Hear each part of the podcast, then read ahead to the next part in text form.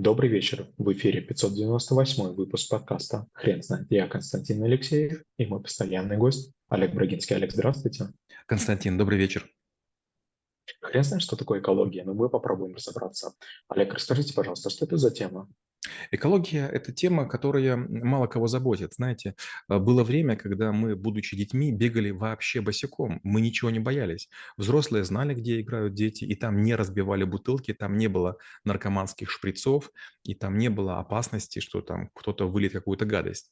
Но постепенно обратите внимание, как изменился мир. Мы уже четко понимаем, что нельзя на улице рвать некие овощи или фрукты. Мы понимаем, что вдоль дорог бабки, которые продают всякие там грибы, ягоды – это плохая идея, потому что выхлопы дают много тяжелых металлов. Мы никогда в жизни не будем пить воду из ручья. Представьте, в мое время мы так делали. То есть попить воды – это была обычная история, и как бы никого это совершенно не пугало. Вот до чего мы довели экологию. Когда я начал нырять, примерно году в 91-м, это были мои первые погружения в дайвинге, я видел э, очень много рыбы. Но знаете, где-то уже лет 10 тому назад я не имею никакого желания нырять. Бывает, на каких-то курортах или местах погружаюсь один-два разика, но почти ничего нет. Раньше ныряешь в море, это был прям как аквариум. Сотни рыб, тысячи рыб разных размеров. А сегодня же это гигантские поля мусора, которые одноразовые маски, эм, презервативы, консервные банки, в первую очередь, а, из-под Кока-Колы и Пепси-Колы, а, какие-то пакеты, какие-то другие предметы. И ты думаешь, боже мой, что же мы делаем? Я когда был в Индии, я неоднократно видел, как э, на, на мостах останавливаются машины, и они в ганг бросают пакеты или подъезжают какие-то строительные машины и выкидывают мусор. Это удивительно, потому что по, по этому же гангу плыли и полусгоревшие тела людей, которых кремировали, и дохлые коровы, и все что угодно. И рядышком купались люди. Это было совершенно непонятно. И казалось, что планета бездонная, она все это переварит. А сегодня у меня есть очень много друзей, которые являются экоактивистами и в Украине, и в России, и в той же Индии, которые говорят, это не мой мусор, но это моя планета, и убирают все вокруг. Олег, вы не могли бы, пожалуйста, рассказать, а экология с точки зрения науки а в какое время становилась? Когда человечество а, поняло, что эти, э, эту историю нужно изучать и а, узнавать новые какие-то вещи? Когда мы начали задумываться о том, что повышается температура на Земле, когда начали таять льды, мы вдруг об этом задумались. Было время, когда разрабатывались скважины, и сопутствующий газ сжигался. То есть стоит башня, горит газ, он горит сутками, и всем дум- казалось это нормально, но газ закончится когда-нибудь. То же самое произойдет с нефтью. А было время, когда казалось, что надо от природы, от матушки Земли взять что только можно, она все простит. Но потом был Аральское море, потом было Каспийское море. А казалось, что вот э, хорошая идея. А, сланцевая нефть, а, взрывы, которые значит, концентрируют эту нефть, но потом оказалось, что на поверхности уже ничего не растет.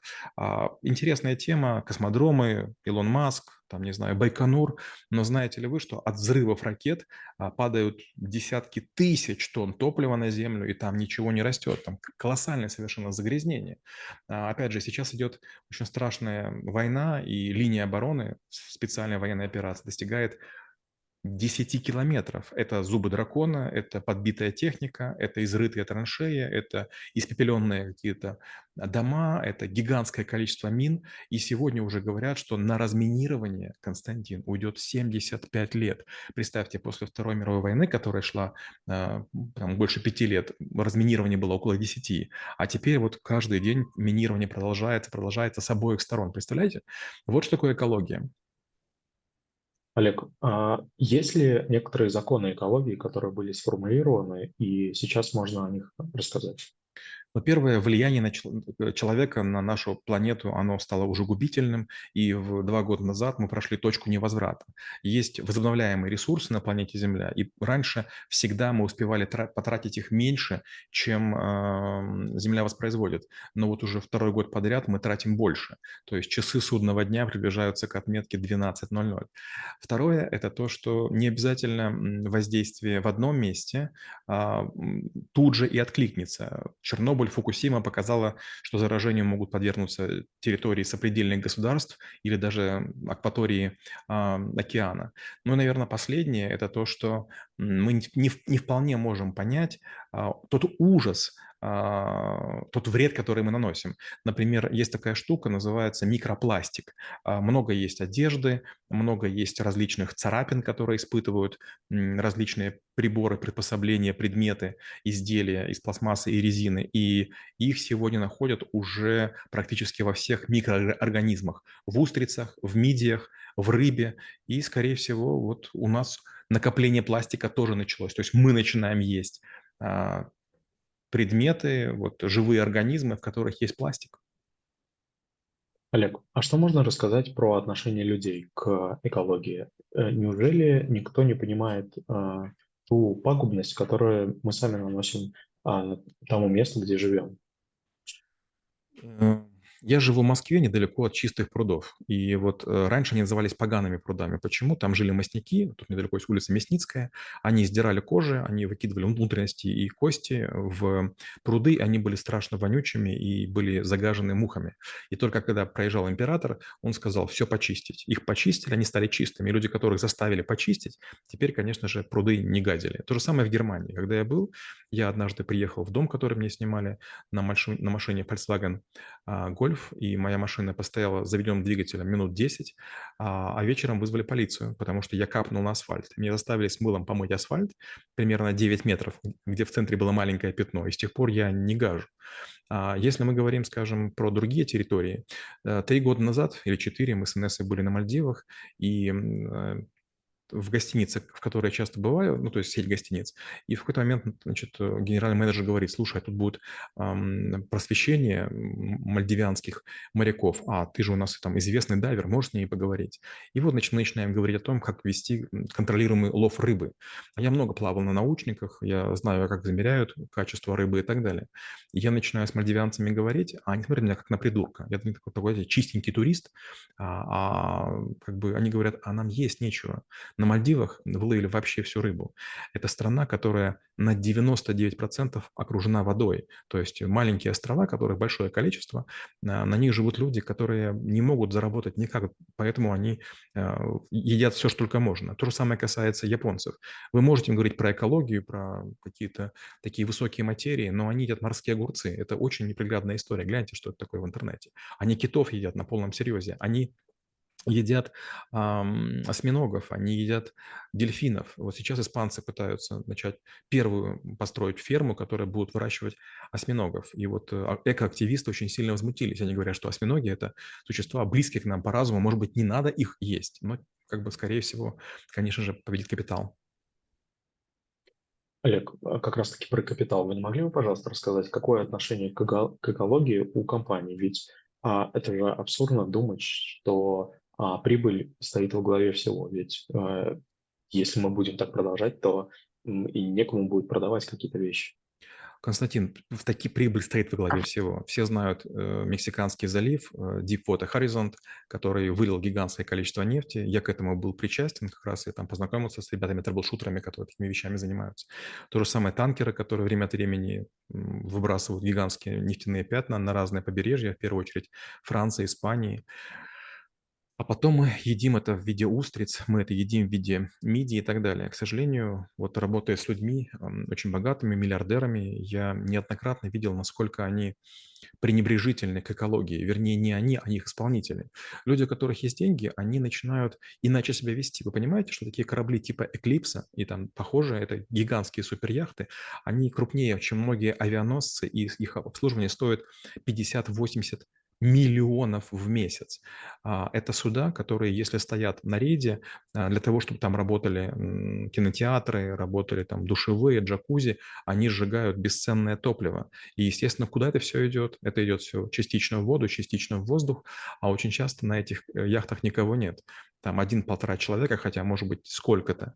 Это такие яхты, у которых есть встроенные причалы для более мелких яхт. Это яхты, на которых есть подводные лодки. Это яхты, на которые может сесть 4-5 вертолетов. Это есть яхты, а, где есть э, ну, практически все для, для жизни, включая зенитные установки и системы ПВО. И вот когда строят такие мега-сооружения для одного или двух людей, ну, конечно же, колоссальные издержки идут. И это никак не оправдать. Олег, вы не могли бы, пожалуйста, рассказать или привести несколько примеров позитивных, если такие есть, компании, может быть, сообществ, может быть, а, каких-то фондов, которые занимаются этими вопросами и преуспевают в них? Ну, у меня есть несколько друзей экоактивистов в LinkedIn, я им время отправляю деньги. А, Это люди, которые ставят видеокамеру, приходят на какое-то место, где жуткий пляж или какой-то жуткий поворот реки, полностью загаженный, и там за там, 5-6 часов полностью его чистят, восстанавливается течение, и это очень здорово. Второй есть пример, есть такая штука, называется рыбка Гоби. Тоже, если хотите, можно погуглить. Есть тоже у меня знакомые, которые стоят на пляжах такие вот сетчатые мусорки гигантского размера и объясняют деткам, накорми рыбку Гоби. Если есть пластик, если есть бутылка, если есть банка, отнеси туда, не бросай ее. Ну и, конечно же, вот когда я ныряю, почти всегда дайв-инструкторы, они тоже очень аккуратно относятся к акваториям, и почти при каждом погружении вывозится очень много мусора. Я несколько раз был э, на разных горах, и, э, знаете, есть даже такие правила. А, что принес в горы, то и унеси. И вот, скажем, альпинисты обычно, если приносят какие-то с собой вещи, ну, нормальные, да, они не пытаются их камнями привалить или там куда-то в ущелье скинуть, а они с собой уносят, и есть такое еще правило. Возьми с собой еще один чужой предмет. Олег, а как вы думаете, что нужно человечеству для того, чтобы развернуть а, свой взгляд на, эко- на эко- экологию и делать какие-то полезные вещи? Константин, я в это совершенно не верю. А, Я живу в центре Москвы, и вот буквально только пару месяцев назад нам поставили три мусорных ящика для раздельного сбора мусора.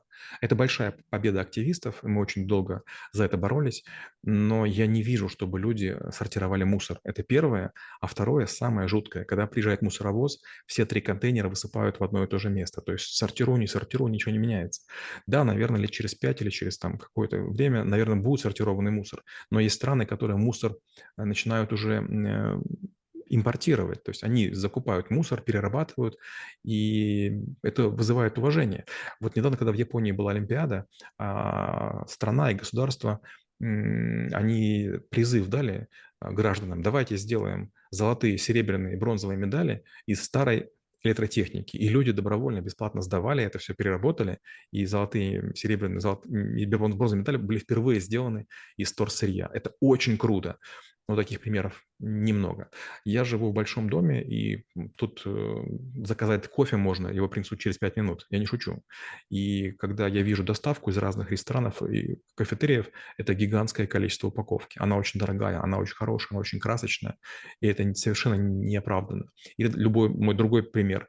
А, у нас клиника и супруга стоматологическая, и представьте, каждый тюбик зубной пасты очень красивый, очень дорогой, он снаружи а, находится в коробочке. Эту коробочку выбрасывают в первый же день, но мы ее используем только для того, чтобы красивенько на полочке все лежало. Это ужасно, это нечестно, это несправедливо. Олег, спасибо. Теперь на вопрос, что такое экология, будет трудно ответить. Хрен знает.